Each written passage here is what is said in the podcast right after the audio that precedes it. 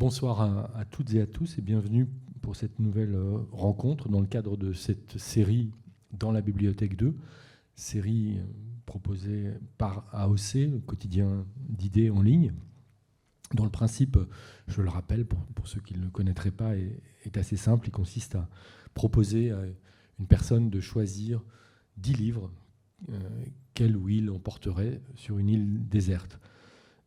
cette rencontre fait suite à à des précédentes. Et euh, je suis particulièrement euh, heureux d'accueillir ce soir Marie Dariussec. Euh, d'abord parce qu'elle prend le relais de la rencontre avec Annette Messager, qui est une amie commune. Et, et aussi parce que je, réalisais ça en venant ici tout à l'heure. C'est un, un contron, en fait. ça fait 25 ans qu'on se connaît. Mm avec Marie Dariussec. 25 ans, c'est le nombre d'années qui s'est écoulé depuis la parution de son premier roman, Truisme. Je crois me souvenir que Marie avait euh, eu l'occasion pour la première fois de parler à la radio de ce livre dans une émission que, je produisais avec Thierry Grillet sur France Culture. C'était à la fin août 1996.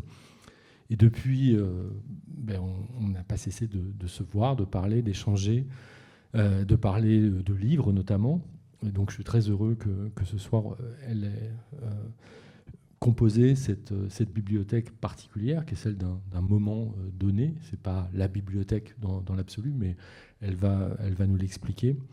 Parce que je sais à, quel point son travail d'écriture est, nourri de, lectures, de rencontres avec des écrivains.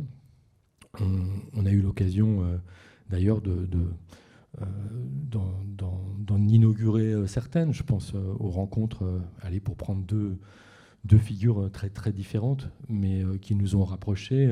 Virginie Despentes d'un côté, Nathalie Sarraute de l'autre. ça remonte à assez loin tout ça, mais, mais je pense que c'est assez fort pour, pour Marie Dariussec comme pour moi.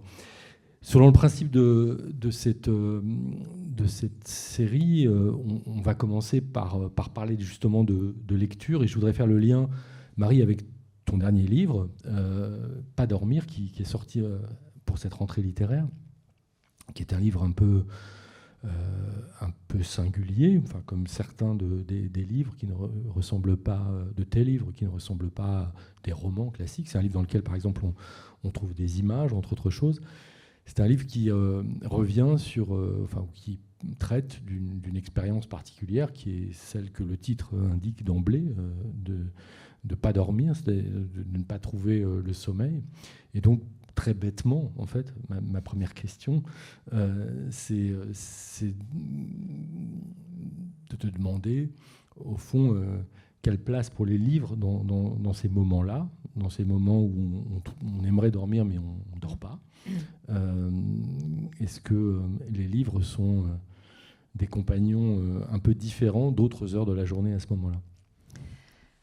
Oui, donc comme je le raconte dans le livre, euh, j'ai tout essayé à 4 heures du matin euh, pour euh, supporter de ne pas dormir. Et le... c'est pas c'est pas si étonnant, mais la lecture est décidément l'activité la moins pénible, même si je préférerais dormir à 4 heures du matin, la moins pénible que j'ai trouvée à 4 heures du matin. Et ce sont des lectures particulières, oui. franchement, il ne faut pas qu'elles soient trop difficiles à 4 heures du matin.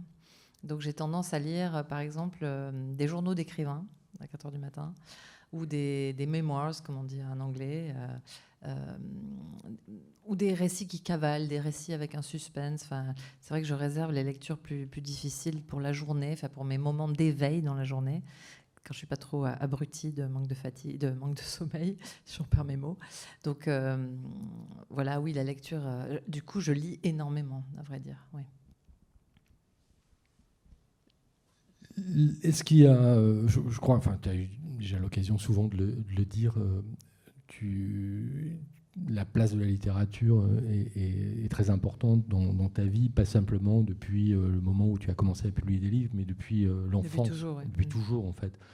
Mais donc, j'imagine que tu as est-ce que ce serait possible pour toi de, de, de, regarder en arrière et de, et de, faire une histoire, au fond, des modes de lecture? J'imagine qu'ils ont évolué au fil du temps. Alors pour moi, le mot littérature est très large, c'est-à-dire c'est tout ce qui se lit au fond. tout ce qui se lit et qui est une forme de livre, une forme brochée comme ça. Même si là, dans mon sac, il y a une liseuse aussi. c'est très pratique pour les livres volumineux ou les livres en anglais qu'on achète d'un clic, voilà, en anglais. moi, bah, je suis une fille des années 70-80, donc j'ai commencé par la bibliothèque rose, la bibliothèque verte. Enfin, j'ai un parcours très très classique, très banal de, lecture, puisque euh, on est des enfants, toi et moi, d'une époque où il n'y avait pas énormément d'offres pour la jeunesse. On est vraiment des enfants d'avant Harry Potter et d'avant les écrans aussi.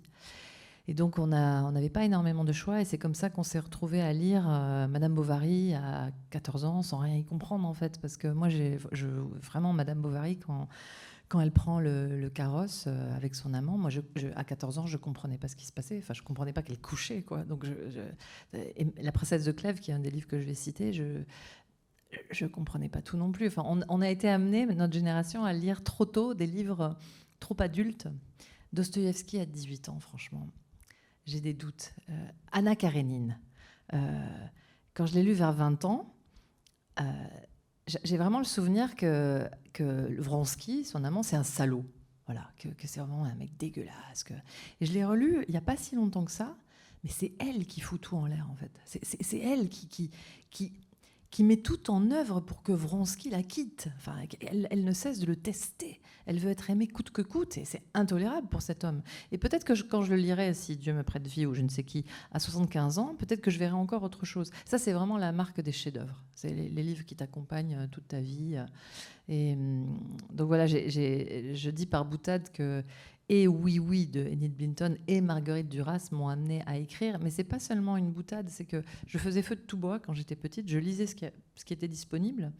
Et euh, Enid Blinton m'a appris euh, ce qu'était ce un récit, un début, un milieu, une fin. Et Marguerite Duras ou Claude Simon m'ont appris qu'on pouvait raconter autrement. Voilà. Mais, mais, mais, mais tout m'a nourri, en fait.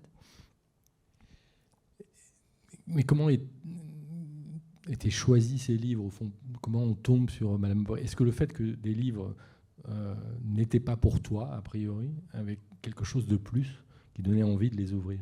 Bon, Madame Bovary, c'est l'école. C'est euh, un prof en troisième, je pense, qui nous l'a fait lire avec Les Misérables de Victor Hugo. Je me rappelle, c'était beaucoup trop long. Mais euh, la bibliothèque rose et la bibliothèque verte, c'est la médiathèque de Bayonne. On appelait ça une bibliothèque à l'époque. Euh, et, de même les 33 tours, enfin tout, tout le rock indépendant euh, d'Angleterre nous arrivait par cette euh, bibliothèque, discothèque. Et donc après, j'avais des parents qui lisaient, mais qui lisaient un peu, pas au hasard, mais qui lisaient bah, les livres disponibles pour des gens qui n'étaient pas des intellectuels, mais qui auraient été des intellectuels s'ils avaient eu accès aux études que moi j'ai faites. Mais c'était des lecteurs. Donc la bibliothèque de mes parents était, il y avait des SAS et des San Antonio, et je me rappelle, il y avait les Cosaques de Tolstoï. Euh, et mon père lisait Faulkner parce qu'un prof lui avait dit de lire Faulkner quand lui-même était au collège.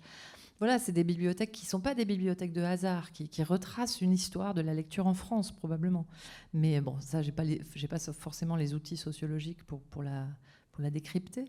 Mais mes parents étaient des lecteurs avides et très curieux. Voilà, donc il y avait un peu de tout. Et quel rapport tu as entretenu avec euh, la prescription scolaire de, de la lecture? Le, bon exemple, et justement, enfin, on peut en parler parce que c'est un des livres de ma sélection euh, d'île déserte, euh, c'est La princesse de Clèves. Parce que hum, la princesse de Clèves, je voyais d'ailleurs mes propres enfants, la princesse de Clèves était au programme du bac de première. Et il faut sauter les 15 premières pages. Enfin, les 15 premières pages aujourd'hui, sont très difficiles à lire, déjà pour des adultes, mais pour des ados de 15 ans, elles sont impossibles. Aujourd'hui, il me semble. Euh, et puis, on a, une certaine patience de la lecture s'est perdue aussi. Je, les invite beaucoup à sauter les descriptions. On est, on est une époque d'écran. On ne peut pas passer 20 pages à, avoir un appartement décrit comme chez Balzac. Il faut sauter, il faut avancer. La princesse de Clèves, c'est pas tellement ça le problème, c'est que les 15 premières pages euh, sont euh, une description d'un univers politique qui est très intéressant. Hein. Mais comme il n'y a pas encore d'amorce de récit et qu'on décrit tel chanoine, tel évêque, tel roi, telle reine, etc., franchement, il faut, il faut les sauter, commencer à une phrase liminaire qui est une beauté parue à la cour, et là il y a un bal, et puis on va la marier, et puis elle rencontre le duc de Nemours. Et là, il y a toute une histoire psychologique qui se déroule, puisque le livre est censé être la première, le premier récit psychologique de, de, la littérature française, parce qu'il y en a d'autres ailleurs. Et, puis quand on finit l'histoire, qui est passionnante, hein, on peut relire les 15 premières pages. Moi, je, pense que souvent, Gilles Deleuze hein, disait qu'il fallait commencer certains livres par le milieu. Pas dormir, d'ailleurs, à mon avis, se commence très bien par le milieu. Et, hop, il faut lire ensuite le début. Et le début, c'est clair. Ulysse de Joyce, c'est pareil. Franchement, le début, c'est une face nord de l'Himalaya, quoi. C'est impossible. On comprend rien. On est dans une tour. Euh, alors, il y a une théière, alors il y a une météo, ils prennent un thé, mais on comprend pas qui est qui. Il faut commencer au petit déjeuner de Bloom, quand ils mangent des rognons, là. On est à Dublin, on sait où on est, c'est ancré dans l'espace et le temps. Et après, vous lisez le début de Ulysse. Sinon, vous, sinon, ça empêche les gens de lire Ulysse, en fait. Et on comprend ce qui se passe dans cette tour. Et hum, la princesse de Clèves, on comprend qu'en fait, elle est un pion, cette petite gamine qui a 15 ans, hein. elle est un pion dans un échiquier politique. Et évidemment, son mariage va être un mariage politique qui va unir deux familles. Et elle va être propulsée sur une scène politique dont elle n'a que faire. Pas seulement parce qu'elle est jeune, mais parce que la princesse de Clèves, fondamentalement, c'est Bartleby au féminin. C'est quelqu'un qui, qui ne veut pas participer. Euh, elle épouse par convention un homme qui est pas si mal. Et puis quand l'amour se présente, le duc de Nemours, elle y va pas. Elle y va pas par vertu. Elle, y va parce que c'est Bartleby au féminin, parce que c'est trop d'efforts. Et elle se hâte vers le couvent en fait, parce qu'enfin au couvent, elle pourra ne pas agir et, être par contre. je pense que ces, personnages qui ne font rien sont des gens qui sont avec puissance. Mais agir, c'est autre chose. Donc j'aime beaucoup ces personnages comme ça, au Blomov évidemment en, Russie, mais il y en a d'autres dans la littérature. Donc voilà, un conseil de lecture, commencez La Princesse de Clèves 15 pages après le début. Donc on a commencé, nous, euh, la liste avec euh, La Princesse de Clèves. Mais alors, pourquoi tu choisirais d'emporter La Princesse de Clèves sur une île? Parce que tu as cité beaucoup d'autres livres qui ne sont pas sur la liste. Euh, je sais que c'est un livre important. Il y a un, des livres qui s'appelle Clèves, mhm. c'est pas tout à fait euh, un hasard. Bien sûr, Mais pourquoi celui-là sur la liste? C'est un mauvais calcul, hein, emporter sur une, île déserte, parce qu'il fait 150 pages, donc il vaut mieux emporter des, pavés sur une île déserte. Mais c'est un livre que j'ai relu, lui vraiment, je l'ai lu 20 fois, je pense. Et à chaque fois, ce livre m'a donné un éclairage différent sur, euh, sur la vie, sur ma vie, sur ce que c'est qu'être une femme. Sur ce que c'est qu'être une femme, c'est un livre très important. Et, on peut le lire de, tas de façons. À une époque de ma vie, je pensais qu'elle était dépressive, peut-être parce que je l'étais moi-même. Et évidemment, j'ai joué le jeu de la. Quand je l'ai lu à, 15 ans, quand j'ai fini par réussir à le lire, en sautant les premières pages, oui, j'ai accepté cette histoire de passion, de passion qui ne peut pas se vivre par convention sociale, parce que un mari, même un mari mort, on ne le trompe pas quand on est la princesse de Clèves. On se doit à soi-même cette vertu. C'est une vertu romaine. Hein, c'est une vertu. C'est ce qu'on se doit à soi-même. Mais, euh, mais non, ça marche pas. C'est pas vrai. C'est pas vrai. C'est pas vrai. Et, euh, et, et en fait, je, je l'ai relu plusieurs fois en me demandant vraiment pourquoi elle n'y allait pas dans cette histoire d'amour. Il y a plein de réponses possibles. Et aujourd'hui, à l'heure où je vous parle, je me dis que c'est par euh, apragmatisme. C'est un mot que j'ai appris récemment. L'apragmatie, c'est pas une dépression, c'est une catégorie euh, psychiatrique. Ça se soigne. apparemment, il y a un neuroleptique qui permet aux apragmatiques d'agir. Les apragmatiques n'agissent pas. Ils veulent pas. On, peut les appeler aussi, euh, tu sais, au Japon, les ikokomori, les, ceux qui sont enfermés chez eux, ces jeunes gens qui sont soi-disant accros, aux, jeux vidéo, mais si on leur enlève les jeux vidéo, ils sortent pas davantage de leur chambre. Juste, ils veulent pas. Ils veulent pas participer. Ce qui est une vraie euh, façon de voir le monde. Enfin, je trouve ça très légitime. Euh, bon, certes, il reste à la charge des gens qui les hébergent, mais enfin, bon. Euh, il y en a un dans mon village, dans mon village basque. Il y, a un gamin qui était à l'école avec moi et qui est toujours chez ses parents de temps en temps, il sort dans le jardin, il est tout pâle parce qu'il prend jamais le soleil, il est debout, tout droit comme ça, mais il n'est pas autiste non plus. Juste, il veut pas participer. Et, je trouve ça légitime. Je, trouve que c'est une façon de vivre euh, la vie. Et euh, il, veut, juste la paix, quoi. Et la princesse de Clèves, je pense qu'elle est dans, euh, ce grand club-là, voilà. mais Melville a beaucoup écrit sur ces gens-là, parce que Ishmael de Moby quand il prend la mer, c'est pour pas se suicider, il le dit. Hein. Donc il se laisse balloter en fait. Il participe très peu. C'est le témoin. Il est témoin. Il fait rien. C'est le témoin. ces personnages-là, ils, sont aussi assez fréquents dans mes livres. Euh, il y a beaucoup de personnages qui sont un peu posés là, quoi. Parfois, ils sont bien obligés de réagir, mais je ne sais pas s'ils agissent. C'est un peu différent. Voilà. Deuxième livre sur la liste, euh, un livre de John Didion, hum. euh, qui est une écrivaine, journaliste américaine qu'on a découvert, ou redécouverte peut-être un peu sur le tard en France. Oui. Euh, mais qui occupe une, place centrale. C'est quelqu'un qui est né dans les années 30. Mhm. John Didion, euh, euh, je l'ai lu un peu par hasard et peut-être par les Inrocks, parce que c'est un de, vos écrivains aux Inrocks, il me semble. Enfin, elle, était présente. Elle a été traduite assez tard, effectivement. C'est quelqu'un qui s'y connaît en dépression. c'est aussi une femme qui a une vie très dure, qui a perdu son mari et sa fille. Elle a écrit des très beaux livres de deuil. Mais ce livre-là est un peu antérieur. C'est un livre des années 70 à Los Angeles. Ça s'appelle Marie avec ou sans rien. Le titre en anglais, c'est Plate as it lays. C'est très difficile à traduire. C'est Maria avec. Maria, tu as raison, tu vois, je m'identifie. C'est vrai que je m'identifie beaucoup à, ce personnage. C'est une femme euh, très alcoolique, très insomniaque, qui, est. Je, je, je ne l'ai pas relu, donc il me reste une atmosphère de ce livre et qui, qui hésite entre plusieurs hommes. Mais elle est toujours, dans, mon souvenir, elle est toujours allongée sur un transat, soit à Los Angeles, à Malibu ou à Palm Spring. Elle est toujours entre deux descentes d'alcool ou de drogue et elle n'a pas envie de participer non plus. Et elle est là. Et il y a une phrase qui m'a beaucoup marquée dans ce livre, c'est euh, on, pourrait croire que le centre du monde est une maison au bord de la mer à Malibu, alors que c'est le coin de hum, Sunset Boulevard et la Brea de jour. En anglais, c'est beaucoup plus joli. Et, ça dit beaucoup hum, d'une géographie intime qui me parle énormément. C'est-à-dire que dans ma tête aussi, parce que là, c'est pour le coup, c'est un livre. Enfin, je m'identifie, c'est vrai, à cette femme. Dans ma tête aussi, j'ai l'impression que sommeille en moi cette femme pour qui le centre du monde, c'est un bord de mer, dans mon cas au Pays Basque, dans une maison un peu à l'écart, où je ne ferai qu'écrire, boire du thé, vivre sainement, être très calme, lire, voilà. Alors que c'est pas vrai. Le centre du monde, c'est le croisement de Sébastopol et Réaumur, quoi, en gros, ou La Bréa et Sunset Boulevard. C'est là que ça se passe, c'est là qu'on veut être, c'est là que ça pulse. Et en même temps, cet endroit est dangereux, épuisant. On ne sait pas quoi en faire, on est un parmi la foule. Et, on est amené à partir. Quand on est au croisement de Sunset et la Brea, on est, on est sommé de participer. Voilà. Sinon, on est, on est sur la touche, on est, les gens vous bousculent. Donc, dans, dans, mes romans aussi, il y a cette tension entre euh, une espèce de sage retraite, cultiver son jardin, en fait, tout ce qu'on connaît, hein, ou la chambre de Pascal, à la limite, dont il ne faut pas sortir à moins de causer tout le malheur du monde, en gros ou bien, ou bien être là, participer, euh, s'emparer de la foule, faire partie de la foule, accepter la foule. Et elle en parle très bien de ça, de cette tension entre un calme intérieur, mais qui est toujours en bordure de mélancolie, voire d'addiction, parce qu'il faut bien combler le vide.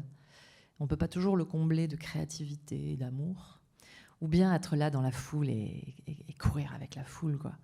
Et, euh, l'écriture, elle est là aussi, euh, au croisement de Sunset et la Brea. Voilà. Alors c'est un livre traduit de l'anglais mmh. euh, que tu as lu en traduction ben, Les deux, du coup. Les deux. Mmh. non, mais du coup, c'est l'occasion aussi de, de, parler de, ton rapport à la lecture dans, dans différentes langues, mmh. y compris de la traduction, euh, puisque tu as traduit parfois depuis l'anglais. Oui. J'ai traduit euh, des, des, très grands, j'ai traduit Virginia Woolf, Joyce, intraduisible bien sûr, euh, Baldwin, James Baldwin. J'ai un très grand amour pour James Baldwin. Et puis Ovid, dans une catégorie. Et euh,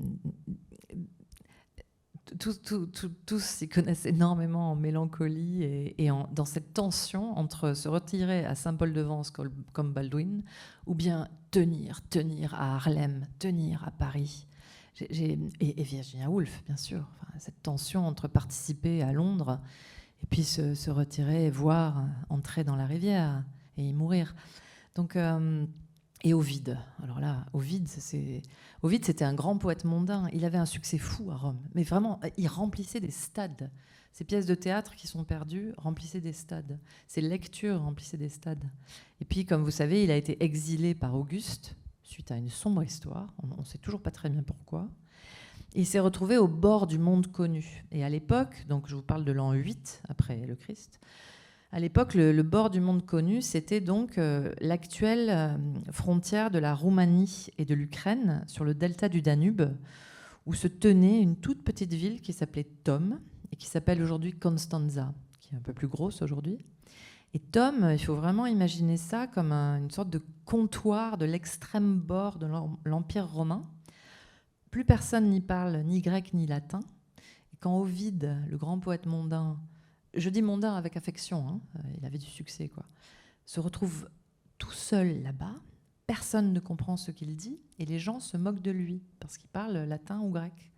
Et il est amené à apprendre le jet et le sarmate, qui sont des langues traces de l'époque. Et il va se mettre même à composer des vers dans ces langues, qui sont perdues, mais dont il parle dans ses lettres qu'il envoie à Rome, et j'ai traduit les lettres d'exil de. Il y a huit années d'exil. Et donc, il y a euh, huit salves de lettres, puisqu'il y avait un seul bateau par an quand il venait, quand il survivait aux tempêtes et aux pirates. Le bateau mettait, six mois à venir de Rome et six mois à repartir. Et il était interdit d'écrire à Ovide, parce qu'il était banni euh, de chez banni. Mais il avait quand même quelques réponses qui venaient en fraude ces lettres sont un témoignage incroyable. C'est c'est pas moi qui le dis, mais c'est un peu le premier anthropologue, parce qu'on a un témoignage de première main euh, d'un homme lettré, c'est le seul qui sait écrire hein, là-bas, qui nous dit à quoi ressemblent les barbares. Et il discute ce mot de barbare. Et il dit, le barbare ici, c'est moi, parce que je ne parle pas leur langue. Et, je, et il est incapable de vivre là-bas. On comprend d'ailleurs dans le texte, c'est très touchant, qu'il n'est pas parti seul, il est parti avec toute une cargaison d'esclaves. Mais ça compte pas, en fait. Juste, on s'aperçoit dans les lettres. Un jour, il est malade et il a un, esclave avec lui qui sait écrire et qui prend sous la dictée. Et puis, euh, il y a des tas de gens qui passent leur temps à lui verser du vin et à le nourrir. Mais ce sont des gens qui ne comptent pas. Et je, me suis dit qu'un jour, mais je le ferai pas, mais j'écrirai le roman de l'esclave. T'imagines qui s'est trouvé envoyé là-bas lui aussi? Bon, voilà, c'est un livre incroyable. Je l'ai traduit chez POL. C'est c'est un des plus beaux livres du monde. C'est une langue incroyable. Emportez-le dans votre île déserte. Lui, il était vraiment dans une espèce d'île déserte. Voilà, ce que j'aime bien avec cette série, c'est que c'est vraiment un archipel. On a chacun nos îles désertes et qu'il y a toujours des moyens de faire passer en contrebande beaucoup, plus de, titres que les, trop 10, peu, que les 10 demandés. On passe au suivant. C'est un livre euh, de, dans un tout autre registre de Stanislav Lem. Mhm qui est titré Solaris. Alors ça, dira sans doute davantage à, beaucoup cinéma. Euh, du fait du cinéma, mm. soit Tarkovsky, euh, soit plus tard euh, Söderbergh. Ouais. Et un japonais. Il y a une mm. version japonaise de Solaris. Solaris de Stanislas Lem, Stanislo Lem, donc qui est polonais, qui a écrit pendant sous, l'ère soviétique en Pologne. C'est un livre prodigieux qu'on trouve facilement en poche. Hein. Euh, qui décrit donc euh, une colonie euh, sur une île, sur une île, tu vois le lapsus, sur une, planète qui s'appelle Solaris. Cette planète est formée d'un seul océan, mais c'est n'est pas de l'eau, c'est une sorte de plasma cet océan. Et quand Kelvin, il s'appelle, l'envoyé, atterrit sur la base, il n'y a plus que deux survivants. C'est pour ça qu'on l'envoie d'ailleurs, parce que la base ne répond plus. Et ces deux survivants ont l'air complètement fous. Et ils parlent à, des gens, mais il n'y a personne d'autre qu'eux. Et en fait, l'océan de Solaris vous envoie ce qui vous manque le plus. Et Kelvin est veuf. Et donc très rapidement après son atterrissage, disons, sa femme revient, sa femme morte. Elle revient. Et c'est elle, c'est elle. Elle, elle. elle, parle comme elle, elle est chaude comme elle. elle est... Sauf que hum, c'est un scientifique, Kelvin, donc il analyse une goutte de sang de cette créature et la goutte est complètement vide. Les atomes sont vides, il n'y a rien. Elle est faite de plasma. L'océan envoie comme ça des formes qui rendent fou. Quoi. Et un autre des, explorateurs, euh, un des survivants, c'est un enfant qui est là. Donc on devine qu'il a perdu un enfant. Et puis le troisième, c'est encore une autre drôle de créature. On ne sait pas trop ce qu'il a perdu, lui. Euh, et, le roman déroule comme ça la, vie, non-vie de ces explorateurs, euh, accompagnés de ceux qui leur manquent le plus. Et c'est une idée de génie. Et ce qui me plaît dans ce roman, c'est qu'il est raté. Et je pense que c'est pour ça qu'il y a tellement d'adaptations cinématographiques.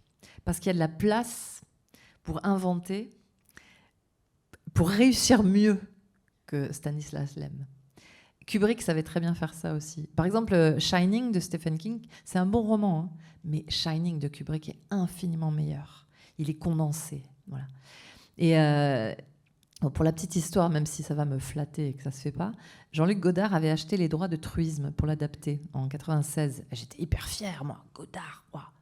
Et donc, euh, ça traîne, ça traîne. On, travaille un petit peu ensemble. Je vais le voir où il habitait, avenue Pierre Purmet de Serbie. On esquisse un début de scénario, il avait des idées, euh, il voulait absolument éviter les, effets spéciaux. Et euh, il voulait passer par le dessin animé et par euh, du dessin animé un peu à la Alice au pays des merveilles. Il avait des idées comme ça. Et puis il a disparu, Godard. Il a disparu. Pendant six mois, il a disparu de ma vie. Et, et puis un jour, il a rappelé. Et je décroche. Il n'y avait pas de téléphone portable à l'époque. Enfin, c'est un peu bizarre. Donc je décroche mon fixe à, la maison où j'habitais. Et j'entends Allô, c'est Jean-Luc Godard. Je dis Mais vous étiez passé où? Il me dit J'ai joué au tennis. voilà, ça c'était Godard. Il faisait sa propre légende. En fait, il avait, probablement fait un, petit bout de dépression, comme ça lui arrivait. Et puis il a fini par dire que euh, Truisme était un trop bon livre pour l'adapter. Donc j'étais à la fois déçue que le film n'arrive pas, et en même temps c'était un cadeau magnifique que cet homme-là dise ça, parce qu'il trouvait qu'il n'y avait rien, c'est même pas à ajouter, il n'y avait pas de passage, il n'y avait pas d'interstice où loger un film. Il disait volontiers que le mépris de Moravia, qui s'appelle L'ennui en fait, euh, que c'était pas un bon livre, c'est sympa pour Moravia, mais bon, ça fait un, ça fait un film génial. Et donc le, film Truisme n'a pas eu lieu parce que c'était un trop bon livre. C'est un magnifique cadeau. Mais je vois ce qu'il veut dire et je vois pourquoi Solaris, c'est du, c'est du, de la pâte à pain quoi, pour les cinéastes, parce qu'il y a tout à faire. Lisez-le. Hein. C'est raté parce que Stanislas Lem, qui était très féru de science dans les années donc 70 quand il l'écrit, peut-être même 68, 60, ouais, il faudrait vérifier. C'est les années 60. Il y a des tas de digressions sur la science dans l'état où elle est à l'époque, la science des particules, des atomes, etc., la science des plasmas, et c'est obsolète, ça n'est pas très intéressant, ça ralentit l'intrigue, et nous, tout ce qu'on veut savoir, c'est comment Kelvin fait avec sa femme, quoi, avec sa femme revenante. Quoi. Et tous les films adaptés de Solaris, évidemment, prennent ce récit-là, et, nous amènent dans ce récit-là. et ils sont magnifiques, tous. Donc c'est un, un, roman raté, mais j'ai beaucoup d'affection pour les romans ratés. Et que penses-tu des films? Ah, moi, je les aime tous. Le, film de Tarkovsky, il est un peu dur au début quand on est dans la datcha avec euh, les, Russes qui parlent en russe, évidemment, sous-titré. Euh, allez, on a envie qu'ils s'envolent, on a envie qu'ils y aillent sur Solaris. C'est un peu long au début. Mais, euh, mais une fois qu'ils y, y, vont, c'est génial parce que c'est fait avec les moyens du bord aussi à l'époque. ça doit dater des années 70. Et puis après, le film de Soderbergh, moi je trouve c'est un très bon film hollywoodien. Euh, euh, George Clooney fait très bien le job. Et dans les deux cas, la femme est très intéressante, comment il l'incarne. Les actrices sont... Non, il faut les, il faut les voir. Enfin, je sais pas ce que tu en penses, mais euh, je les aime les deux. Moi, et j'ai pas vu le japonais. Moi, j'ai pas vu le Soderbergh, en fait. Ah oui, ah, il est vraiment bien. Il y a très longtemps. Mais... Ouais, non, il est... La, station spatiale, est, dans les deux cas, celle de Tarkovsky et celle de Soderbergh, les stations spatiales sur cet océan sont absolument magnifiques en termes d'image, vous imaginez ce qu'on peut faire, c'est euh, c'est super. En t'entendant, je me demandais si euh, ça t'avait traversé l'esprit, du coup, en pensant ça par rapport au cinéma, euh, d'écrire un jour quelque chose de volontairement imparfait, une sorte de pain, comme tu as dit, mmh. de façon de l'écrire, pas forcément pour le publier, mais pour le donner à, à quelqu'un qui en ferait un film, voire pour en faire un film toi-même. Alors non, ça ne ça, s'est pas présenté comme ça. Euh, Paul Tchaikovsky-Lawrence, mon éditeur, disait que ce n'était pas un hasard que... En fait, il y a assez peu d'adaptations cinéma euh, des livres de la maison POL, parce que ce sont des livres très littéraires. Euh, Paul publiait de la littérature, de la littérature ambitieuse. Et à part ceux d'Emmanuel Carrère, en fait. Oui, mais Emmanuel, il, fait des récits aussi. Enfin, il est, on a euh, euh, Martin Winkler aussi il fait des récits, mais la plupart des écrivains, Attic Rami aussi, bon, mais qui est lui-même cinéaste, Attic, la plupart des écrivains POL sont vraiment dans un travail de la langue, non pas qu'Emmanuel Carrère n'y soit pas, bien sûr, mais qui est plus. Ça prime sur le récit. Et moi-même, qui aime beaucoup raconter des histoires, je, suis un storyteller, enfin, comme le disent les anglo-saxons, enfin, j'aime raconter des histoires, mais c'est plus important pour moi la façon dont je vais les raconter, la langue, le rythme des phrases, c'est très important. Et, c'est vrai que les cinéastes, très souvent, mes livres ont été achetés, mais pas adaptés, très très souvent. Parce qu'il y a toujours un moment où le, cinéaste ou la cinéaste euh, cale, euh, il va manquer quelque chose. Euh, là, il y a une adaptation justement de Clèves pour Arte, qui va passer en octobre. Euh, et où le cinéaste Rodolphe Tissot s'est emparé du sujet en, mettant sa propre adolescence de garçon, son propre paysage de Haute-Savoie, alors que moi c'est au Pays Basque. Il s'en est emparé et il a, il a pris le récit comme ça. C'est très bien, moi je suis complètement pour, mais il y a peut-être une timidité face à une, une sorte de peut-être trop grande présence de la langue, je ne sais pas. C'est pas exactement fait pour le cinéma. Euh, voilà. Et après, comme moi, comme cinéaste, justement, on parlait de Virginie Despentes je l'ai vu euh, tellement euh, souffrir quand même sur les plateaux. Enfin, c'est un autre métier. Il faut diriger des équipes, il faut avoir affaire aux producteurs. Moi, quand j'ai besoin de faire un fantôme, ça me prend une phrase. Parfois, elle est très difficile à écrire, mais ça me prend une phrase. J'ai pas à demander 200 euh, 000 euros pour l'effet spécial, quoi. Donc, c'est un autre métier. C'est pas du tout le mien. Le livre suivant, Voyage dans les ténèbres, de Jean Rhys. Ah. Jane elle n'est pas assez connue en France, toujours pas assez. Euh, c'est encore une écrivaine. Il y a des. John Didion est un peu sa, fille finalement. Jane Rice, elle a, on dit Rice ou Rice, je sais pas. Elle est tellement peu connue. Euh, elle, est, par contre, elle est très connue dans, dans l'univers anglophone. C'est une, euh, une, écrivaine qui est née à, à Saint-Domingue, Domingue, mon accent du sud-ouest me rattrape, euh, une écrivaine blanche qui est née donc dans un univers de noir, d'une famille euh, esclavagiste. Et c'est resté comme une sorte de péché originel pour euh, Jean Rice. Elle s'est exilée assez vite en Angleterre, dans un climat très pluvieux, très froid, dans lequel elle a sombré dans l'alcool et par moments dans la prostitution elle, voulait écrire, c'était tout ce qu'elle voulait faire, et elle n'était pas autonome, c'était une femme donc des années 30, elle, avait constamment un problème d'argent, elle s'est mariée, ça s'est mal passé, sa, vie est particulièrement calamiteuse, et elle a laissé des sortes de météorites, dont euh, Voyage in the Dark, Voyage dans les ténèbres en, français, c'est chez De Noël. On est plein de, je sais que Nelly Caprielian l'adore, on est plein d'écrivaines et de journalistes en particulier à essayer de la, pousser, de la rééditer. Je vais bientôt faire une préface pour une prochaine réédition et ça ne prend toujours pas en France, je ne sais pas pourquoi. Et peut-être parce que c'est une blanche des Caraïbes et on ne sait pas quoi en faire en France. Alors que dans le monde anglophone, ça, ça les intéresse. Quoi. Elle a sa place dans cette euh, géographie-là. Une géographie de la culpabilité aussi. Et, euh, et puis les Caraïbes, c'est pas les Antilles, enfin on sait pas très bien nous avec ça. Donc euh, c'est une écrivaine de l'alcool, elle parle très très bien de l'alcool, et puis de l'autonomie des femmes euh, sans autonomie. C'est-à-dire il y a dans Voyage dans les ténèbres, c'est une jeune femme qui va rejoindre une troupe, elle est plus ou moins danseuse, plus ou moins chanteuse, mais en fait elle est prostituée, mais ça ne dit jamais son nom. C'est-à-dire qu'elle couche avec des, des semi-gentlemen anglais qui sont pleins aux as, qui sont hommes d'affaires, toujours un peu véreux, mais bon. Et euh, je suis très, ça me touche beaucoup ça. Elle a un deux pièces. Et c'est elle qui décide quand on passe dans la chambre. Et c'est exactement la même époque que Virginia Woolf. De l'importance d'avoir une porte à l'intérieur de chez soi. Il suffit pas d'avoir une pièce à soi. Il faut aussi pouvoir passer du salon à la chambre. Parce que si on entre tout de suite sur le lit, on est vraiment une prostituée. Alors que si c'est soi qui décide, d'ouvrir la porte, donc elle a une espèce d'étiquette comme ça du passage dans la chambre, qui, je trouve que c'est très, c'est une sorte de de marqueur dans l'histoire des femmes, ce livre-là. Bah, lisez-le, voilà tu as parlé un peu de Virginia Woolf tout à l'heure, mais je pense, j'étais surpris de ne pas la trouver dans la liste en fait. Parce qu'elle est trop évidente, quoi. Parce que je l'ai traduite, j'ai passé euh, presque un an à traduire euh, A Room of One's Own, un lieu à soi, qu'on pourrait aussi traduire par une pièce à soi, et certainement pas une chambre à soi. C'est a room, pas a bedroom. Pendant tout le livre, elle, elle sait très bien ce qu'elle fait avec room, bedroom et même bed sitting room. Bed sitting room, c'est ce qu'on appellerait aujourd'hui un studio. C'est la pièce où on s'assoit sur le lit. La pièce où le meuble, c'est le lit, quoi. Mais euh, c'est pas une chambre.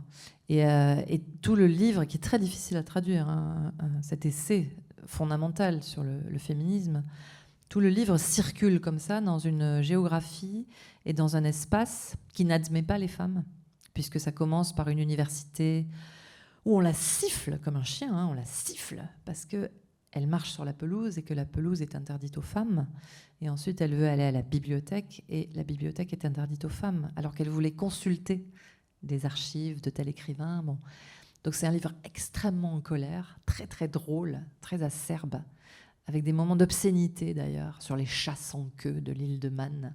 Et, euh, elle, y va, quoi, sur, sur les jeux de mots avec queue, sans queue et tout. Elle est, elle est marrante. Et euh, les, la traduction de Clara Malraux la civilisé trop, la domestiqué trop. Euh, d'ailleurs carrément des bouts. Euh, Clara Malraux, qui est une très bonne traductrice, très, avec une langue très élégante, mais euh, avait coupé dans le texte les passages trop anglais, trop difficiles parfois, et aussi, par exemple, au début du texte en particulier, il y, a plein de, références aux sœurs Brontë, à George Eliot euh, et à Afra Ben. Et Afra Ben, elle est tellement peu connue en France que Clara Malraux s'est dit euh, non, on va couper ça. Et alors elle la remet plus tard, mais elle enlève ce qui l'arrange. Bon, c'était les traductions de l'époque aussi. Hein, on prenait des libertés. Donc voilà, c'était euh, intéressant de retravailler cette traduction. De... Mais elle est toujours à traduire, hein, Wolf. J'ai une fille de 17 ans et demi euh, qui est en train de découvrir euh, Orlando, en particulier de Woolf, euh, et elle parle à chaque génération de façon nouvelle. En t'entendant, je me disais que, au fond, le, féminisme dont tu parlais est, d'abord passé à travers des textes de littérature. en tous les cas, la liste en témoigne. Il n'y a pas de texte de théorie, par exemple on est dans une période, euh, ta fille de 17 ans et demi, à 17 ans et demi, dans une période très différente de ce point de vue-là, où, euh, on n'est pas dans, une, dans un creux de vague, en quelque sorte, de, ce point de vue. Et. Ah. C'est formidable le féminisme en ce moment. Hein. Toutes les jeunes femmes, là, moi je les trouve vraiment formidables. Enfin, euh, mais est-ce qu'il y a eu un creux de vague? Enfin, Je me rappelle, moi, dans les années 80-90, on était encore tout ce qui était euh, contraception, accès à la contraception, euh, c'était encore des, combats à mener, hein, même si c'était là. Est-ce qu'il y a eu un creux de vague à ce moment-là? Je ne me rends pas compte. J'ai retrouvé, enfin récemment, parce que on me passait des archives dans une émission de télé, et il y avait, euh, je disais, je ne suis pas féministe, mais en 1996, parce que j'osais pas, parce qu'effectivement c'était mal perçu, alors que je l'étais évidemment, et, euh, j'ai honte de ça. Il fallait l'affirmer. Mais, l'époque, effectivement, 96, on était sur peut-être d'autres combats. En même temps, j'ai l'impression que ça a toujours été là. Mais là, elles sont, elles sont géniales. Et il aussi, parfois. Enfin, moi, j'ai un fils qui est féministe. Et, euh, ils ont d'autres façons d'aborder la question euh, plus radicales et ils ont raison. Euh. je ne sais pas comment parler de ça, c'est tellement vaste. non, mais la question c'était sur le, le, fait de, de l'aborder par la littérature davantage que par la philosophie. Ou... ce qui est sûr, c'est comme, comme petite fille, je manquais un peu de modèles d'écrivaine parce que les modèles qu'on avait, euh, Marguerite Duras, la première fois que j'en ai entendu parler, je, sais très bien quand c'était, j'étais en première. C'était par un livre qui s'appelait La maladie de la mort, que me conseillait une fille plus âgée que moi à Bayonne. Euh, il fallait le faire, hein, parce que. Euh, et, je découvrais cette écrivaine, et, mais elle était. les, quelques écrivaines qu'on avait comme modèle, après Woolf qui s'est suicidée, Nathalie Sarraute qui avait l'air très isolée, c'était des écrivaines qui faisaient exception ou Beauvoir, qui était elle, euh, bon, c'était euh, euh, le féminisme en acte, quoi. Elle faisait exception. Moi, ce que j'ai beaucoup apprécié dans les années 90, c'est qu'on a été la moitié du monde, en fait. vous, enfin, aux Inrecuptibles, je me rappelle, vous accompagniez un mouvement. Euh, c'était pas un mouvement, il y avait une évidence. Il y avait Christine Angot, Virginie Despentes, Lydie Salver, Marine Diaye, tellement d'autres. on, était, on était nombreuses. C'était comme ça on arrivait, c'était le moment. Le milieu des années 90. Baise-moi, truisme, c'est la même année. Quand on a publié cette Laurette Nobécourt, qu'on n'entend plus trop. Quand on a publié cette anthologie qui s'appelait 10, il y avait 6 auteurs ou autrices sur 10. Oui, oui, oui c'était On ne réfléchissait pas en termes de parité ça ou quota à l'époque. Mm. Euh, c'était mm. avant ça. Mm. Annie Ernaux a toujours été là pour moi. Euh, et Sarraute, donc j'ai eu la chance de la rencontrer par le biais des Rock toujours. Euh, Sarraute ne voyait pas du tout les choses en termes de féminisme, mais elle affirmait le fait qu'étant femme, elle, écrivait, un point c'est tout.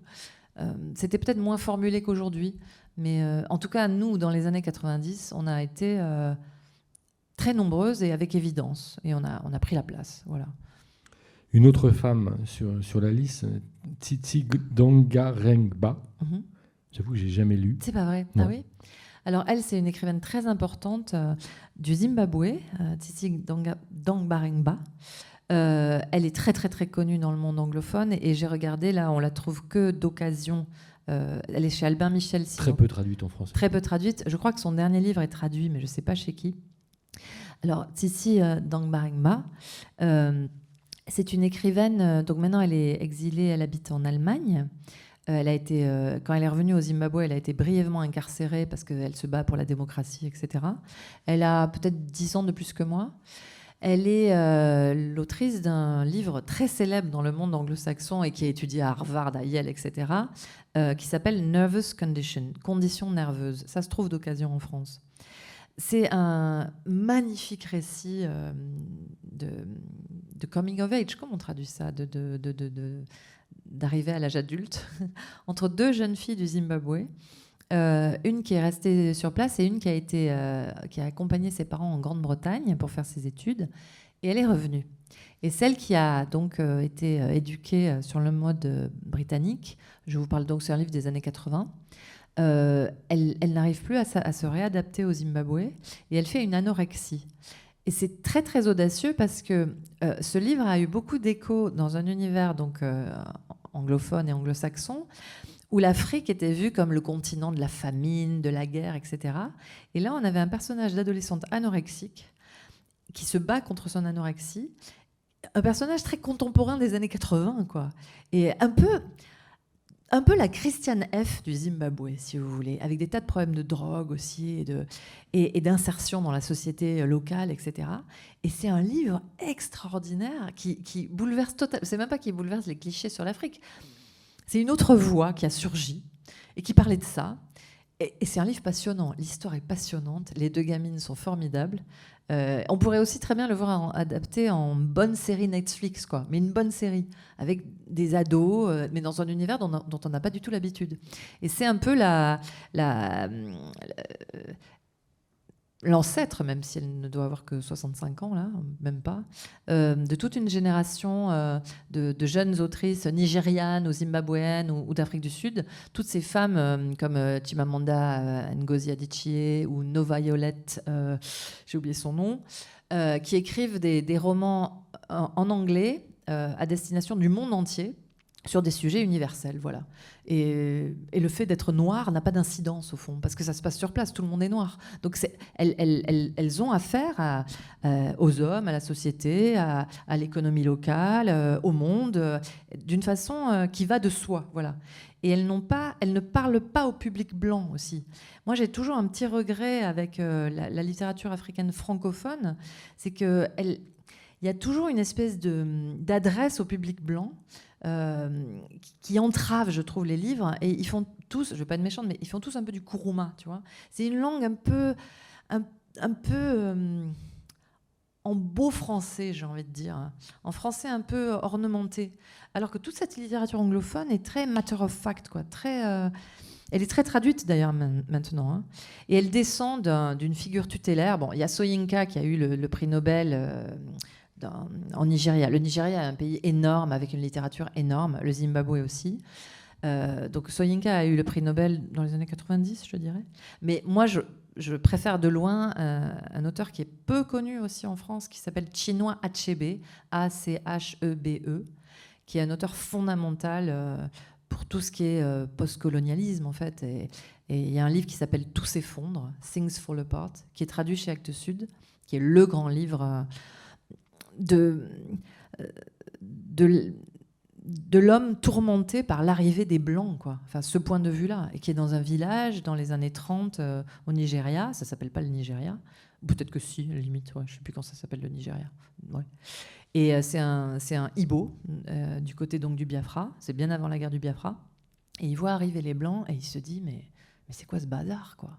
Et c'est formidable. C'est un livre extraordinaire. Et il fait une dépression, d'ailleurs. Tu parlais de la différence, du contraste avec euh, la littérature africaine euh, en français.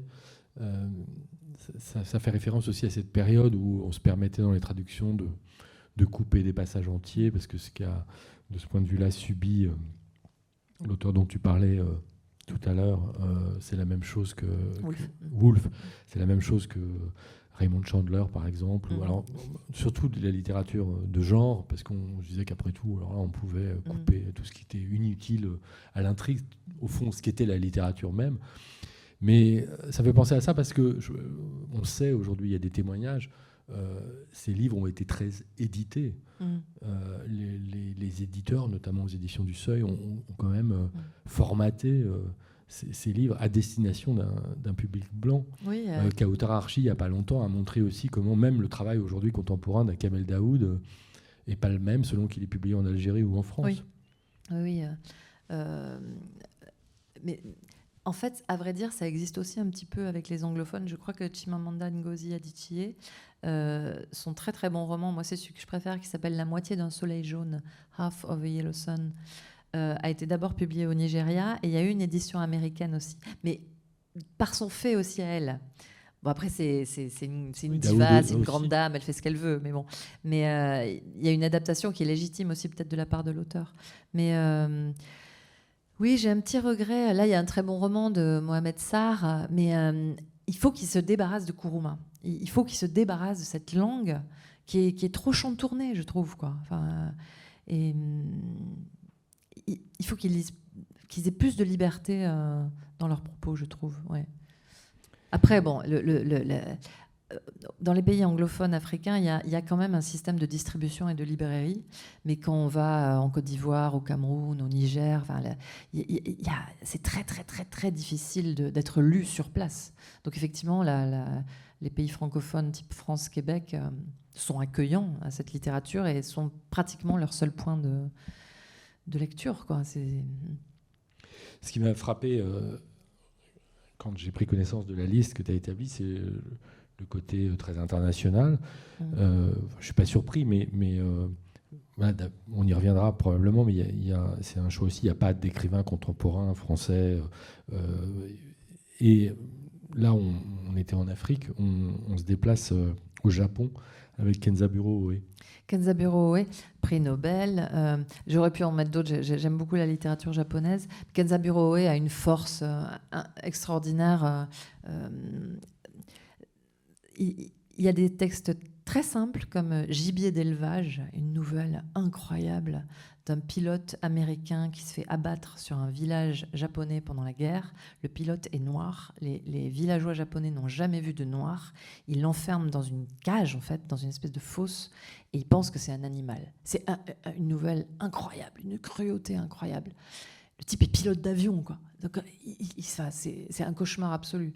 Et après, il a des, des romans, enfin des novellas, des choses plus longues très complexe qui tourne souvent autour de la figure de son fils. Euh, donc, à l'époque où il les écrit, il n'y a pas de diagnostic, il est handicapé. En fait, plus tard, plus tard on a donc le diagnostic, c'était un autisme sur ce petit garçon, mais euh, il fait une métaphore ou un parallèle euh, très troublant, très audacieux et en fait très légitime entre l'état dans lequel est son fils et Hiroshima et Nagasaki. Ça n'a rien à voir. Hein. Son fils n'est pas dans l'état où il est par irradiation. Mais comme c'est un très grand écrivain, il a une audace incroyable. Il incarne le Japon abîmé, dans la figure de cet enfant qu'il trimballe sur son vélo euh, dans les rues de Tokyo. Euh. Et il y a un texte magnifique qui s'appelle euh, Dites-nous comment survivre à notre folie, qui est en folio. Je ne parle pas japonais, mais ça a l'air très bien traduit. Et on entre dans une espèce de confusion mentale et citoyenne très, forte. C'est assez ardu à lire. Et euh, alors après, moi, je suis un peu revenue de Kenzaburo Oe parce que j'ai lu euh, le journal qu'il a tenu de sa vie euh, avec son enfant autiste. Et c'est pas traduit en français à ma connaissance. Je l'ai lu en anglais. Et, et, ce qui est un peu problématique, c'est que on devine à travers les livres. Le journal est très joliment illustré par Madame Oe d'aquarelle, et on devine que si Kenzaburo Oe a pu écrire et avoir le prix Nobel, c'est que Madame Oe s'est occupée du gamin toute leur vie et que c'est elle qui, vivait avec cet enfant autiste pendant que son mari euh, faisait l'écrivain. Quoi. Je n'ai pas beaucoup de sympathie pour ça. et donc je suis un peu, voilà, je suis un peu en désamour de Oé depuis que j'ai lu son journal. Le malheureux, il n'aurait pas dû l'écrire. il est quand même, euh, il est quand même sur la liste. Oui, c'est quand même un immense écrivain. Bon, c'est une, euh, une femme écrivaine qu'on retrouve après, poète. Mmh. Alix Cléo Roubaud, oui. et pour un journal aussi. Oui, j'aime beaucoup les journaux. Apparemment, les écrivains lisent beaucoup de journaux. J'ai remarqué ça parmi mes confrères et consoeurs. Peut-être parce qu'on a envie de savoir comment diable l'autre a pu faire avec cette vie quand même bizarre. Quoi, de... Par exemple, je lis beaucoup le journal de Bergogneau. Je ne sais pas si vous le lisez chez Verdier. C'est incroyable. C'est un journal où il se passe rien. J'adore ça. On a publié euh, dans AOC ah oui, euh, voilà. Il se lève, il écrit, il extrait, comme il dit, plus personne ne dit ça. Il, écrit des citations d'autres livres. Il se couche, puis ça recommence. Je suis fascinée par la régularité de sa vie. Et je lis aussi des journaux beaucoup plus décousus, beaucoup plus alcoolisés, beaucoup plus. Euh, et, euh, et celui-là, donc, c'est un, un, journal, euh, entre autres, mais c'est celui de Alix Cléo Roubaud, qui est morte très prématurément d'un asthme gravissime quand elle avait 29 ans. Et euh, c'était la compagne de Jacques Roubaud, la femme même de Jacques Roubaud. Et, euh, et, après, Jacques Roubaud a écrit un magnifique livre de deuil, un long poème qui s'appelle Quelque chose noir. C'est deux livres qu'on peut lire comme ça en duo. Et euh, le journal d'Alix Cléo Roubaud, c'est le journal d'une très jeune femme donc qui brûle sa vie, qui est totalement insomniaque, qui est asthmatique et qui fume clope sur clope et qui boit whisky sur whisky. Et puis c'est toute une époque, c'est les années 70-80 et elle prend des photos. C'est une photographe de génie qui va être interrompue. Donc, euh.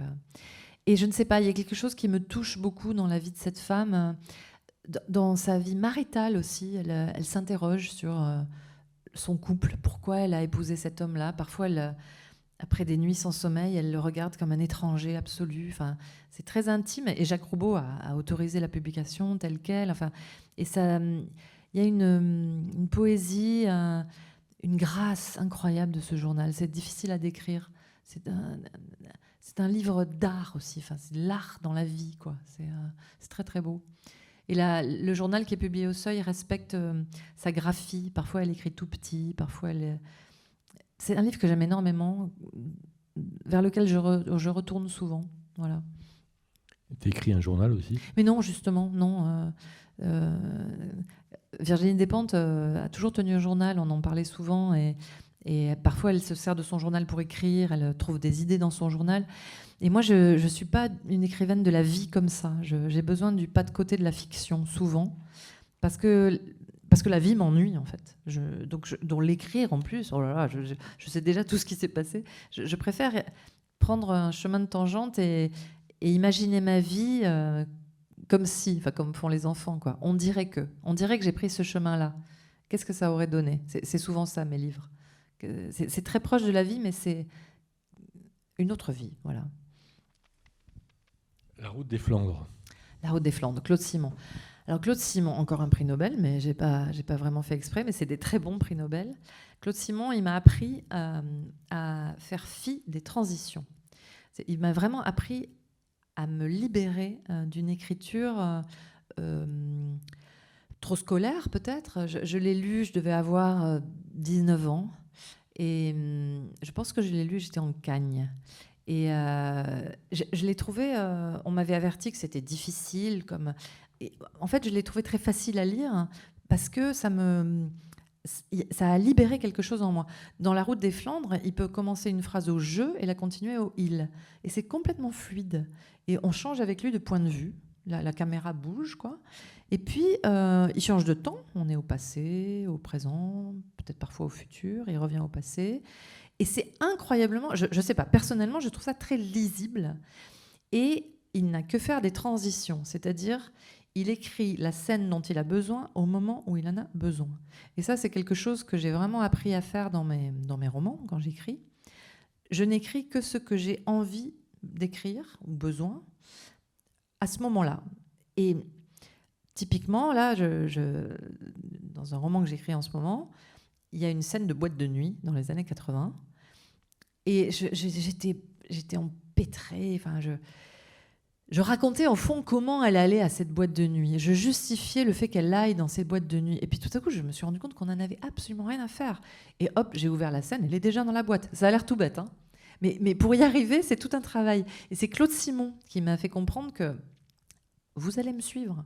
Vous, vous, êtes des lecteurs assez aguerris et des lectrices assez aguerries. Vous, vous ça commence là, voilà. Et euh, il m'a vraiment donné cette, euh, cette énergie-là écris ce que tu as à écrire au moment où tu as à l'écrire, poum, voilà. In media stress en quelque sorte, mais à sa façon à lui.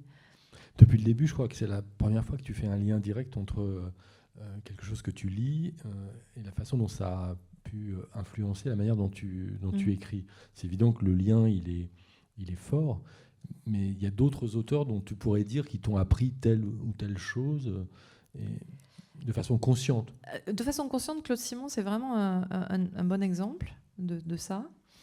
Euh, pourquoi lui plus que les autres, au fond? Je, ne sais pas. Peut-être aussi parce que 19 ans, c'est assez jeune et j'avais un. C'était probablement le premier euh, contemporain que je lisais le premier euh, vrai contemporain. Duras, mis à part. Duras, elle m'a appris forcément sa route aussi, mais Duras avait un côté écrasant, et puis tout, le monde le sait. Quand on lit du Duras, on écrit comme Duras. Pendant, euh, il faut s'en débarrasser de Duras. Thomas Bernhardt aussi. Quand on lit du Thomas Bernhardt, Hervé Guibert le savait bien, on se met à écrire comme Thomas Bernhardt, parce qu'ils ont une espèce de voix extrêmement présente et trop autoritaire pour le coup. Trop. Claude Simon, pas du tout. Il est beaucoup plus discret. Et en même temps, il a une, fluidité, une musique. Euh, d'une certaine façon, Claude Simon est plus généreux.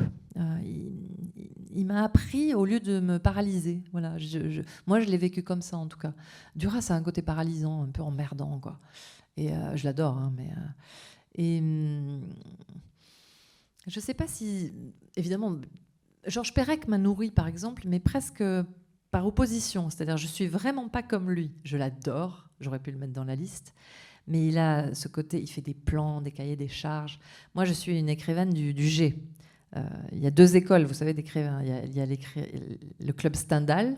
Euh, il écrit La Chartreuse de Parme au galop en 53 jours, sans plan. C'est génial, hein mais à la fin, si, vous regardez la fin, tout le monde meurt dans la dernière page, enfin dans les deux dernières pages. Tout le monde meurt. Parce, parce, parce que c'est fini, parce qu'il en a rien à faire. Allez, basta, c'est fini. On s'en fiche. Pérec était tellement admiratif de Stendhal qu'il a son dernier livre à Pérec s'appelle 53 jours, en hommage à Stendhal. Parce que j'ai envie de dire le pauvre Pérec, parce que je sais par Paul, mon éditeur, à quel point il souffrait pour écrire. Il faisait des plans et des plans de plans et des plans de plans de plans. En fait, ses cahiers des charges sont parfois plus épais. Le cahier des charges de W ou le souvenir d'enfance est plus épais que W que le livre lui-même. Et la vie, mode d'emploi, n'en parlons pas. Donc, c'est un écrivain du puzzle, quoi. De, et puis, il se feinte lui-même. Enfin bon, et hum, il fait des plans impeccables. Et moi, je ne suis pas comme ça. J'admire, hein, mais je ne sais pas faire. Donc, j'ai envie de dire que lui, il m'a, il m'a montré une voie où je n'allais pas. Voilà, il l'a exploré pour moi. C'est bon, merci. Et c'est vrai que Claude Simon, c'est vraiment celui qui m'a le plus euh, apporté de liberté, je dirais, oui. Mm. Tu parlais de, tu disais de Claude Simon que c'était peut-être le premier contemporain que tu avais lu. Il y a pourtant, enfin, il y avait une différence d'âge considérable. C'était déjà un, vieil écrivain avec une œuvre très très importante.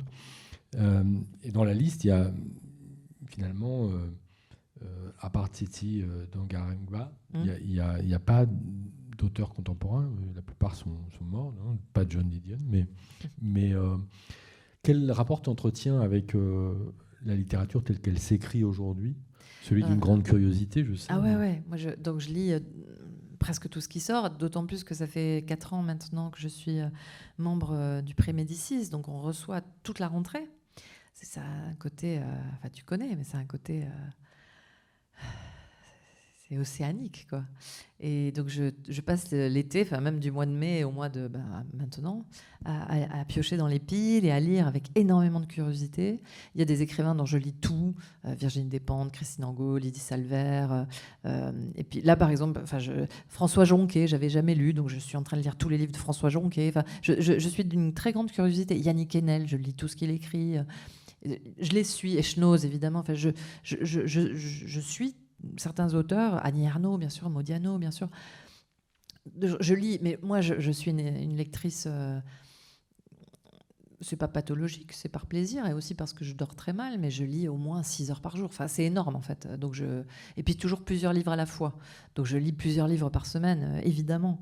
Et plus euh, beaucoup de littérature anglaise ou anglo-saxonne que je lis dans le texte. Donc je lis tout le temps, mais ça me euh, on nous dit de méditer, mais moi je médite en lisant en fait. C'est la même activité, c'est très calmant, c'est euh, on est ailleurs, on ne pense pas à soi, on, on respire, on est bien installé. Quoi de mieux? Enfin, C'est l'activité qui me calme le plus, moi. Euh, donc oui, j'ai un rapport très, très fort avec mes contemporains, oui. Encore un journal, l'avant-dernier livre, des journaux, ceux de, et qui ont à voir avec la langue, ceux de Victor Klemperer. Oui, Victor Klemperer, peut-être toujours pas assez lu en France, il est très connu pour LTI, qui est un, livre sur, d'études sur la langue du Troisième Reich et qui sert de matrice à l'étude de toutes les langues euh, autoritaires, euh, toutes les langues despotiques, toutes les langues de propagande, euh, voire les langues de fake news. Il a vu très loin. Donc il était, c'était un juif euh, caché de l'intérieur parce qu'il était marié à une arienne, comme on disait. Et il a survécu pendant des années à Dresde. Et il a vu partir tout le monde. Son journal est complètement sidérant parce que c'est un mélange de vie quotidienne à la bergogneau, vraiment. C'est-à-dire qu'on sait quand il se lève, on sait ce qu'il mange, du chou en général et des patates. Le, journal commence bien avant la guerre. Je, crois que le journal commence. Je me demande si c'est pas avec l'arrivée d'Hitler. Peut-être un peu avant. Peut-être en 31, parce que assez rapidement, il n'a plus le droit de conduire sa voiture, alors que sa voiture, c'est toute une affaire dans son journal. J'adore. Il raconte cette histoire de voiture est géniale. C'est très drôle aussi. Très rapidement, il ne peut plus prendre le tramway, aller au cinéma. À un moment, il ne peut plus avoir de chat. Donc, on a vraiment toutes les lois anti-juives une par une dans le quotidien d'un homme et de sa femme qui, elle, continue à le vivre, entre guillemets, librement. Et euh, c'est très très long, hein. c'est des tomes et des tomes et des tomes, ce journal. Il a extrait LTI, le livre qui s'appelle LTI. Le livre est fait des passages où il étudie, où il lit avec consternation et sidération euh, les journaux nazis, et la propagande nazie et les ordres, enfin les, placards qu'il y a nazis. Donc il étudie cette langue et donc euh, LTI est beaucoup plus court. Ça, concerne seulement la langue du Reich. Mais tout le journal, c'est sa vie quotidienne, terriblement compliquée. À un moment, donc ils vont dans des maisons assignées aux Juifs à Dresde. Je suis allée à Dresde après sur ses traces. J'ai voulu voir toutes les maisons où il avait vécu, celles qui n'ont pas été bombardées. Et la plupart sont encore debout. Et euh, à la fin, il y a une, ultime loi en février 1945. Euh, Et euh, c'est la loi où même les juifs mariés à des entre guillemets ariens vont être déportés. Cette nuit-là, Dresde est bombardée. C'est un truc de dingue. Et il, raconte ça dans son journal. Et c'est aussi très humain ce journal. Donc ils échappent à la déportation par le bombardement total de la ville de Dresde. Et hum, il y a un moment que j'aime énormément dans ce journal, c'est que cet homme qui est marié à la même femme depuis toujours, elle s'appelle Eva, euh, qui est très amoureux d'elle, c'est un beau couple. Pendant les six heures du bombardement, il l'oublie totalement. Il oublie qu'elle est mariée. Il sauve sa peau. Et au matin, c'est une scène de film, hein, dans les ruines fumantes, et c'est son journal, c'est vrai quoi il voit sa femme assise sur une valise en train de fumer une cigarette. Et il se rappelle qu'il est marié et elle a survécu aussi. C'est une histoire incroyable. Et, bon, et je vous raconte pas la suite, mais le troisième tome, alors je suis désolée, hein, il est, à ma connaissance, il n'est pas traduit en, français, donc il faut le lire soit en allemand, soit en anglais. c'est le, tome où cet homme extraordinaire, héroïque malgré lui, d'une lucidité incroyable dans, la, dans le désastre, adhère à la RDA comme son salut et devient un espèce de, de, fonctionnaire zélé de la RDA en quête de reconnaissance qu'il n'a pas eue, euh, parce que le nazisme a détruit sa carrière d'universitaire, bien sûr, en quête de, de médailles à la con, et euh, sa femme meurt. Et alors la déception, je suis quand même très sentimentale. Trois, trois mois après, il épouse sa secrétaire qui a 45 ans de moins que lui. C'est un homme banal en fait. et j'aime beaucoup aussi ce troisième tome parce que cet homme euh, auquel on s'attache tellement dans la tourmente devient euh, un peu un pauvre type dans la paix, quoi. Euh, et, c'est très humain, c'est très touchant. J'aime, et j'aime beaucoup cet homme. Et, euh, c'est un magnifique euh, témoignage d'humanité, ce livre. Tu, parlais de son travail sur la, sur la langue totalitaire en faisant référence aux, fake news. Hum. Quel regard tu, portes, quelle lecture tu fais à travers les journaux, cette fois les journaux au sens de ceux qui, qui sont faits par des journalistes euh, des transformations euh, de la langue, de la, de la forme que prend le débat public Bon, moi j'ai eu un premier choc au cœur, j'ai envie de dire, à mon cœur d'écrivaine, quand j'ai vu débarquer Twitter et les 140 signes. Oh, je me suis dit, mais 140 signes La vache Maintenant c'est 200 et quelques. Ouais. Waouh Et, euh, je m'y suis toujours pas habituée. Mais quelque part, je crois aussi que je me suis toujours pas habituée à Internet. Je, me rappelle vraiment du monde d'avant et, c'est génial. Enfin, évidemment, Internet, c'est extraordinaire. Euh, et je suis toujours abasourdie de, de, ce souvenir d'autrefois, enfin de, recevoir des lettres écrites, de, les attendre. Je, parle sans nostalgie. Hein. Juste, j'ai vécu deux mondes, deux mondes différents. Donc je suis plus frappée par ça que. Et puis, à force, euh, on se tutoie, on se connaît bien, on va pas faire son nom de se vous voyez, mais tu me connais, je n'ai pas la tête très politique. Enfin, je, je suis toujours un peu abasourdie par ce qui se passe. Et je, suis bien meilleure dans le roman, dans la fiction, dans, dans cette place que le roman laisse à la description du monde, que dans la réaction ou le. je lis beaucoup, je, lis énormément la presse. Mais je suis toujours un, petit peu, euh, un petit peu sidérée, je crois. Et puis, euh, chaque fois que j'ai soutenu un candidat aux élections, il a perdu. Jospin, Ségolène Royal, là, récemment, euh, Sandrine Rousseau. Donc, il faut que j'arrête. Mais je suis un peu désemparée. Et ah, j'ai 52 ans, je l'accepte, je l'assume. J'ai d'autres façons d'agir, plus citoyenne ou plus romancière, ça dépend. Euh, moi, ce qui me préoccupe davantage, c'est plutôt la migration de masse. Qu'est-ce qu'on va faire de ça? Le changement climatique, cette transformation profonde de la planète. Et le reste me semble toujours un peu du blabla. C'est du blabla hyper dangereux, hein, je suis d'accord. Mais c'est pas ça qui me fait le plus peur. Mais j'ai peut-être tort, je ne sais pas. Je t'avais dit euh, que ce serait bien que dans la liste, il y ait un livre qui soit lié d'une manière ou d'une autre euh, à l'art. Je savais que ce n'était pas du tout euh, une demande euh, incongrue et artificielle dans la mesure où depuis longtemps maintenant tu écris sur, l'art et notamment dans, Beaux-Arts depuis, longtemps. Et donc tu as fini par, choisir après avoir hésité, là encore entre des journaux en quelque sorte ou des écrits d'artistes. J'ai hésité entre les écrits de Louise Bourgeois et les écrits de Giacometti. Autant dire, euh, j'ai hésité entre mon père et ma mère. donc, je tranche un peu arbitrairement là sur Giacometti, mais ça pourrait être Louise Bourgeois. Euh, ce sont des, écrivains de l'art formidables, tous les deux. Euh, là, aujourd'hui, ça peut changer, mais aujourd'hui, j'ai un petit faible pour Giacometti parce que toute sa vie, il a buté sur la vision. Voilà, il regardait cette carafe, ou un visage évidemment, et il ne comprenait pas ce qu'il voyait. Il était d'une sincérité absolue. Et, plus il regardait, moins il comprenait. Matisse aussi euh, avait cette vision, ou Cézanne, Cézanne encore plus. Mais euh, et, il, prend des notes comme ça dans des calepins, et il essaie d'expliquer qu'en fait il ne voit pas et qu'il ne comprend pas. Et qu'est-ce qu'un visage, quoi? Et cette obstination, cette sidération. Moi, je, crois beaucoup à ça. Euh, je crois qu'il faut accepter quand on est artiste de ne pas comprendre, mais vraiment. C'est pas pour de rire, quoi. C'est pas. c'était, c'était des... Je suis persuadée que Beckett ne comprenait rien au monde. Et euh, ses lettres, etc. Enfin, on peut, on peut le lire, mais il y a une espèce de, de sidération de, devant euh, trop de réel ou trop de.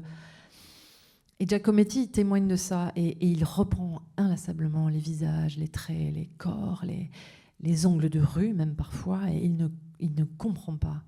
Et c'est ce que dit Beckett, hein, raté, raté, encore raté.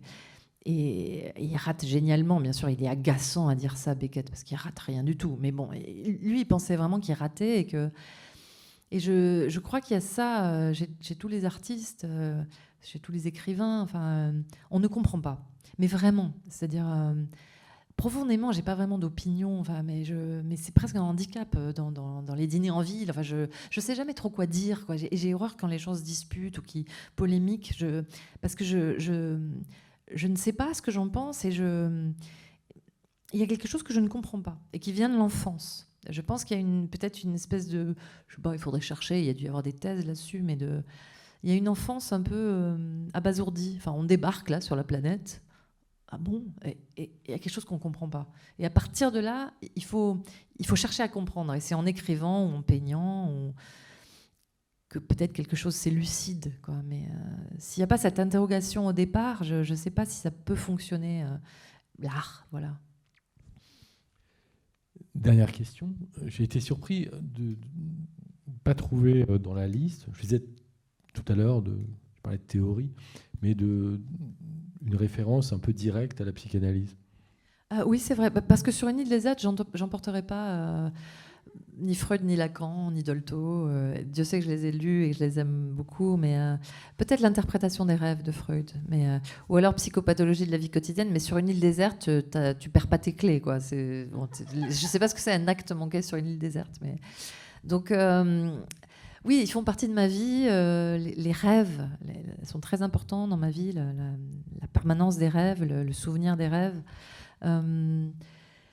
Mais tu vois, j'associe, euh, c'est le cas de dire, euh, j'aurais pu aussi emporter des. Il y a de plus en plus de livres euh, qui prennent très au sérieux les animaux, les animaux sauvages, ou les autres animaux, comme dit Baptiste Morisot, puisque nous sommes des animaux. Il faut dire les autres animaux. Et peut-être j'emporterais plutôt les textes de Primo Levi sur les animaux, plutôt que de la psychanalyse. Peut-être la psychanalyse aussi, ça va, je, l'ai dans ma tête, tu vois, j'ai pas. Bien sûr, Freud, on peut le lire toute sa vie, évidemment. Mais. Hum, et puis sur une île déserte, on a un peu envie de se distraire aussi, non Je sais pas. Je, pense que je pourrais relire euh, Klemperer et, et Kenzaburo, et relire, relire, relire des récits. Euh, mais ouais, voilà. Et, apporter un chien aussi, peut-être. Oui, ça, sur une île déserte, ça serait bien. Enfin, tant qu'à faire, je préférerais un être humain, mais bon. Merci beaucoup, Marie. Merci, Sylvain. Merci à vous tous. Merci.